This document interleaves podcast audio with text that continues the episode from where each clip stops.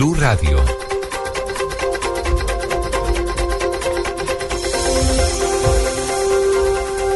Nueve de la noche, 30 minutos. Aquí están las noticias de Colombia y el mundo en Blue Radio. Choque de versiones entre el gobierno nacional y Piedad Córdoba sobre presunto intento de ataque en su contra. María Camila Correa.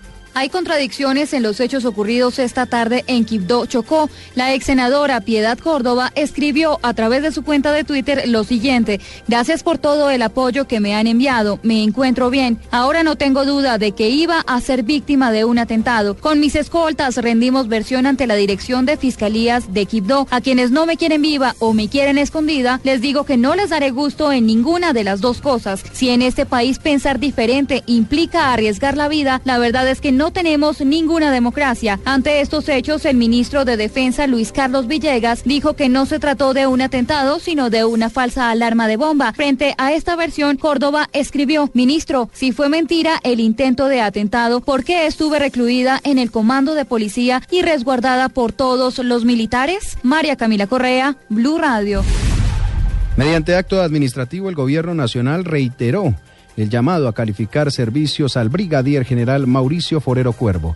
Daniela Morales. El ministro de Defensa Luis Carlos Villegas finalmente respondió a las acusaciones y denuncias del general en retiro Mauricio Forero Cuervo, quien aseguró en su momento que su salida se debía a una petición por parte del general de las fuerzas militares Juan Pablo Rodríguez, que venía directamente desde Cuba por alias Timochenko. Dice el ministro que esta es una decisión discrecional que deberá ser cumplida. El gobierno nacional llamó a calificar servicios al señor Brigadier General Mauricio Enrique Forero Cuervo y por lo tanto se ordenó el retiro del servicio activo de este oficial de las Fuerzas Militares de Colombia. Aseguró que el general ya fue notificado y que esta, después de tantas perspicacias, deberá ponerse en marcha. Daniela Morales, Blue Radio.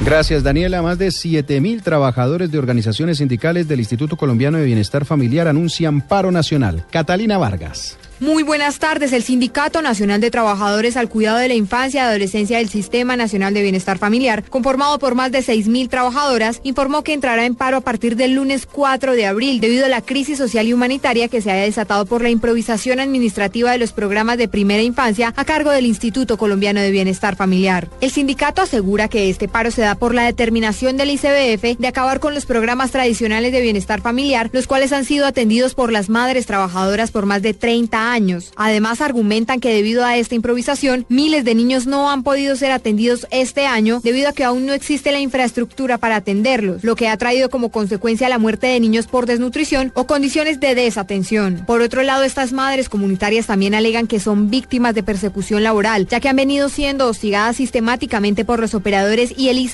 con sus contratos lesivos de sus garantías laborales. Catalina Vargas, Blue Radio. En el Consejo de Seguridad realizado este viernes en Montería por la grave situación de orden público en Córdoba, la conclusión del presidente Juan Manuel Santos y del gobernador eh, eh, Edwin eh, Besaile fue que no había garantías para la marcha ciudadana del 2 de abril. Al ser informado el expresidente Álvaro Uribe Vélez por los organizadores de la marcha sobre esta situación, se decidió postergar la protesta ciudadana en la capital de Córdoba para el domingo 3 de abril. El presidente Nicolás Maduro anunció este viernes que consultará a amplios sectores de Venezuela para sentar una posición definitiva frente a una ley de amnistía aprobada por la mayoría opositora en el Parlamento. La Unión Europea entregó hoy 8,2 millones de euros al Ministerio de Agricultura de Colombia como parte de un programa para el fortalecimiento de la política pública enfocada a potenciar el desarrollo rural del país. Más información de estas y otras noticias en www.bluradio.com. Continúen con la nube.